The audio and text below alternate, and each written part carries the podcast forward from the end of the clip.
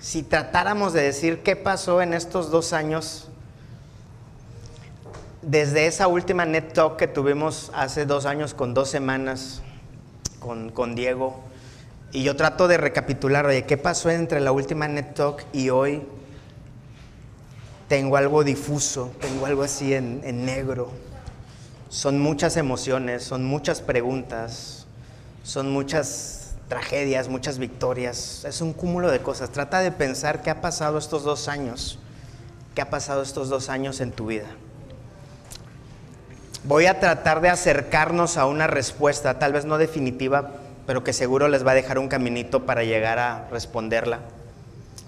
Y le puse como nombre a esta, esta presentación, a esta plática, anormales, los que nunca regresaremos. ¿Por qué anormales? Si yo te pregunto, Danny Boy, ¿a qué normalidad estás regresando? Güey? ¿Por qué seguimos diciendo voy a regresar a la normalidad? ¿A qué normalidad, Juanjo? O sea, es la misma normalidad que tú te imaginas, que la que se imagina Miguel, que, la que se imagina Raúl. ¿A qué nos referimos cuando decimos voy a regresar a la normalidad, Gaby? ¿Qué es? Pregúntale a tu yo de hace dos años qué era una normalidad. Y pregúntate a tu yo de hoy cómo es esa normalidad, pollo.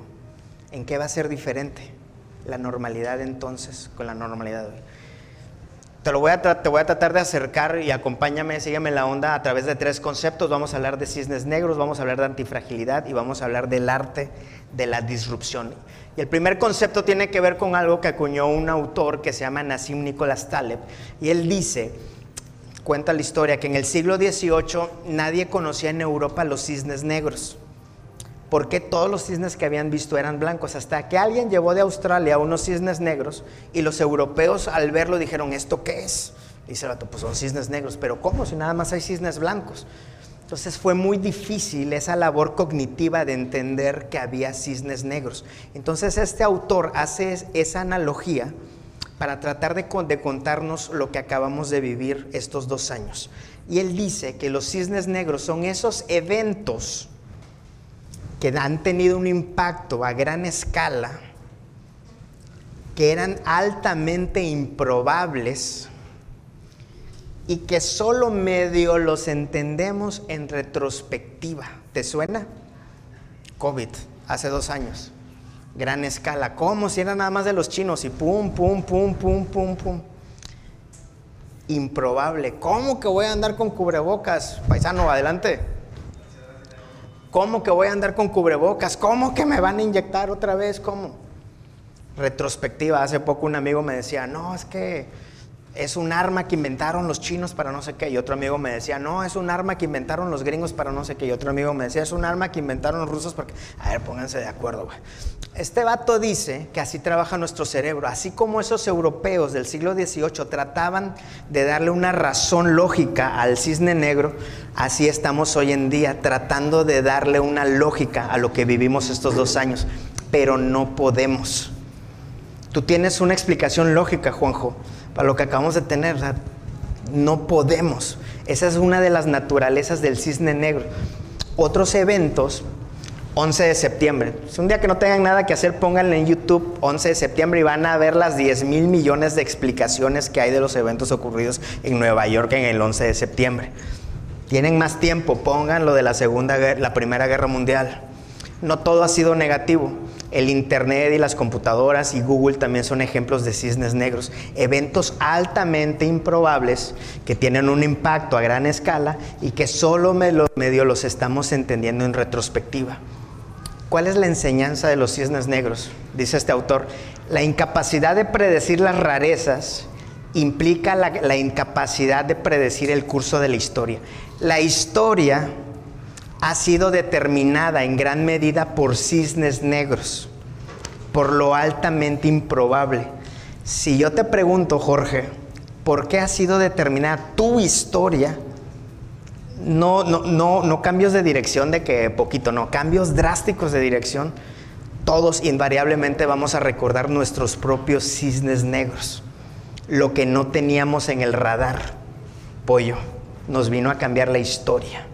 Entonces, lo que nos propone este autor es que dice, Miguel, No trates de pensar que ya tienes prevista cómo va a ser tu historia de aquí en adelante, porque eventualmente ¿qué va a suceder? Otro cisne negro y otro y otro, de tal forma que la consecuencia lógica de este concepto es que lo que ignoras es más importante que lo que sabes. El cisne negro, adelante, pasen, bienvenidos, bienvenidos.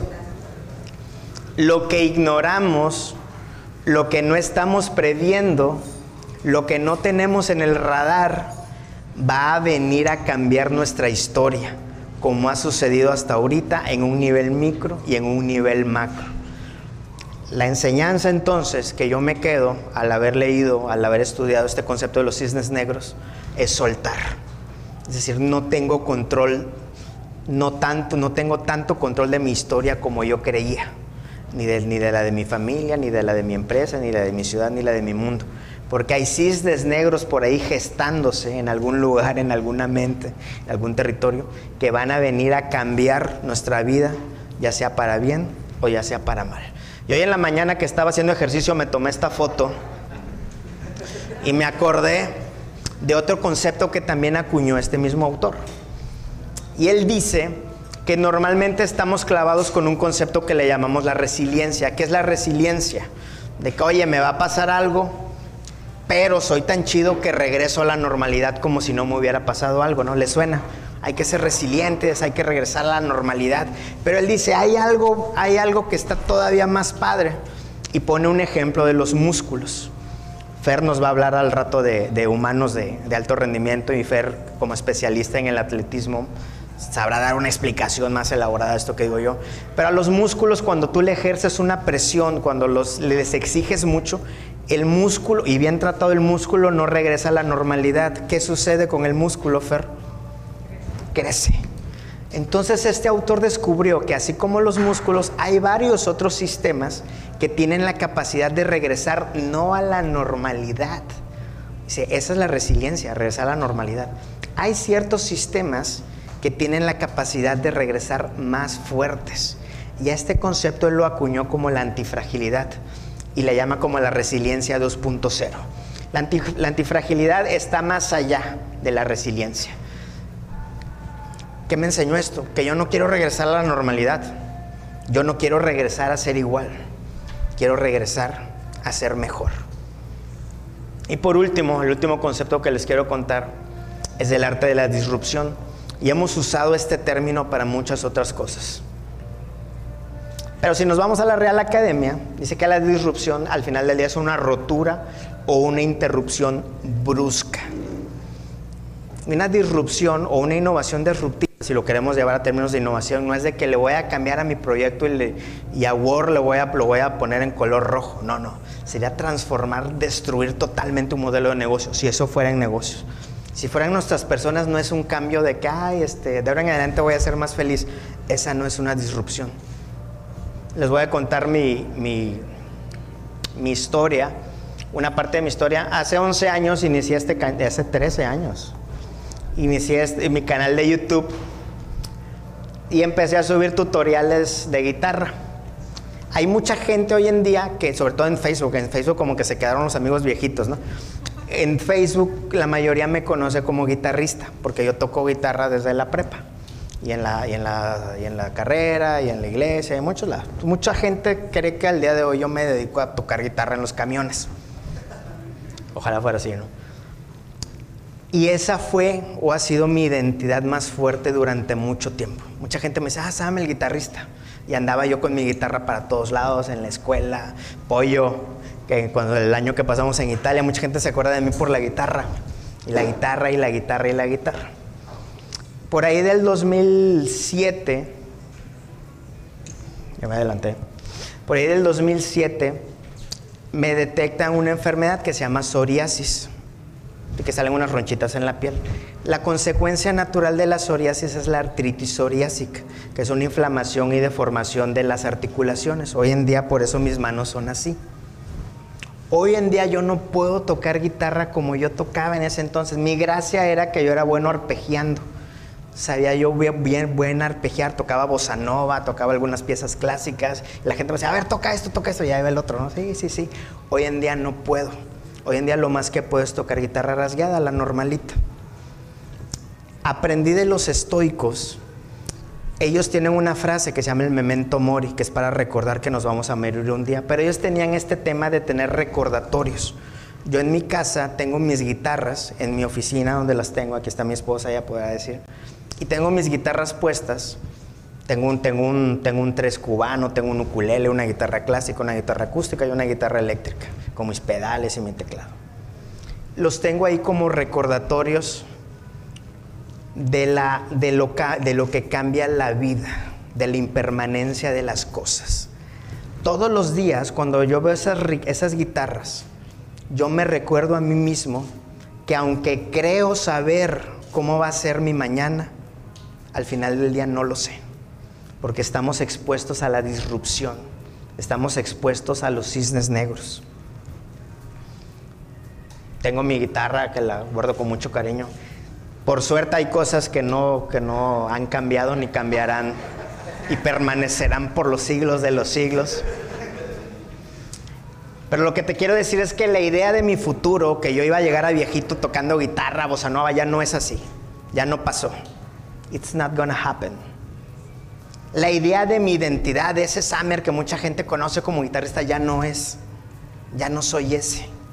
Ocurrió una ruptura brusca de la cual no tengo control. ¿Ahora qué es? Ahora mi identidad, ahora mi futuro es una página en blanco. Cuando, no hay, cuando hay una disrupción, es de que, a ver, güey, bye a todo a todo lo que creías que iba a ser tu futuro, tu mañana, tus ideas, tus fiestas. Bye. Es una página en blanco. ¿Tienen ustedes una tarjetita blanca? Escriban por favor con la mano que no escriben. Si son diestros, escriban con la zurda y viceversa. Escriban por favor esta frase. Sé cómo te sientes. No se vale hacer trampa, por favor, con la mano que no es. a Fer le falta una tarjetita. ¿A alguien más le falta? A mi compadre, a mi comadre. Por favor, con la mano que no es la buena, ponle, sé cómo te sientes. Paisano, por favor. Por favor, aquí mi paisano, Jehú. Compadre. Acá hay lugar, paisano. Acá hay dos.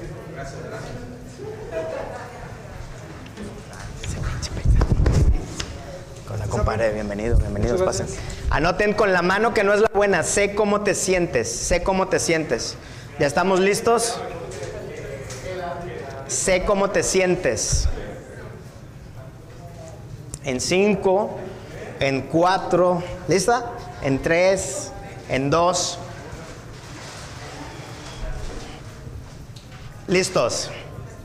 Por favor, alce su tarjeta aquella persona que fue afectada directa o indirectamente por el COVID. Por favor, levanten su tarjeta. Alguien que haya sido afectado él o un ser querido por el COVID. Levántenla alto, por favor. Estamos en un lugar seguro. Quiero que voltees con alguien que también tiene levantada su mano, hagas contacto visual e intercambies tu tarjeta. Alguien que también tenga la mano levantada alguien que también, intercámbiala con alguien que también se vio afectado por el COVID.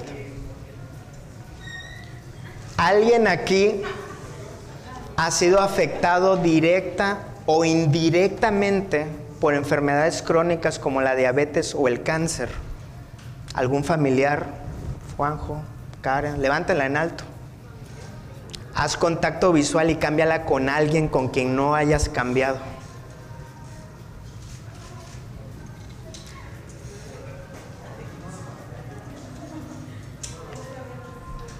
¿Alguien aquí tiene problemas en su trabajo de flujo, temas creativos, temas de inversión, que está buscando un nuevo empleo? Levántalo en alto, levántalo en alto.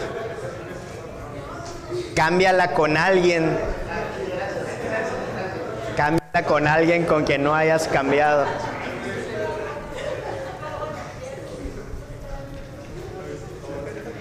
Y por último, alguien aquí tiene problemas de corazón, que a veces se siente deprimido, se siente triste, se siente aguitado, levanta tu tarjeta. Yo no tengo, pero pues sí.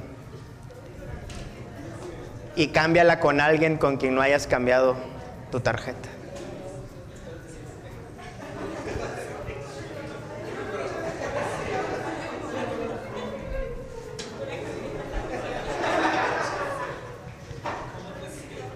se dan cuenta de algo. Se dan cuenta de lo paradójico de que no es un momento triste, que no es un momento de luto. ¿Por qué? ¿Por qué, Juanjo? ¿Por qué, Chava?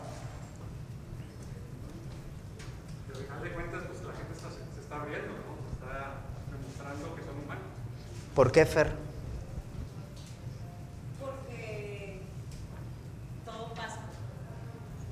Pacho.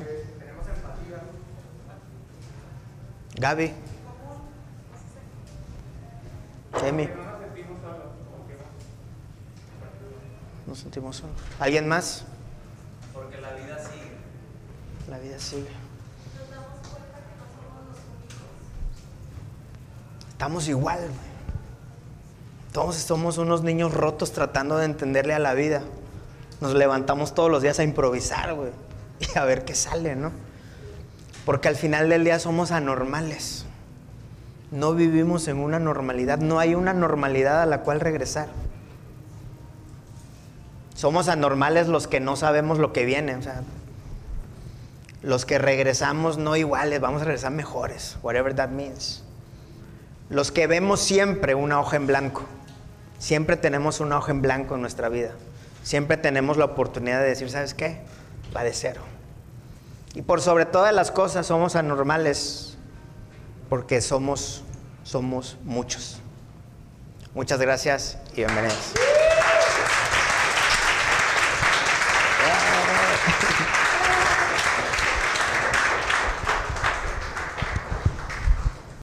Si esto que escuchaste fue valioso, te invitamos a suscribirte a nuestro newsletter semanal y a seguirnos en todas nuestras redes sociales. Somos NET, agencia de diseño, y te saludamos desde Monterrey, México.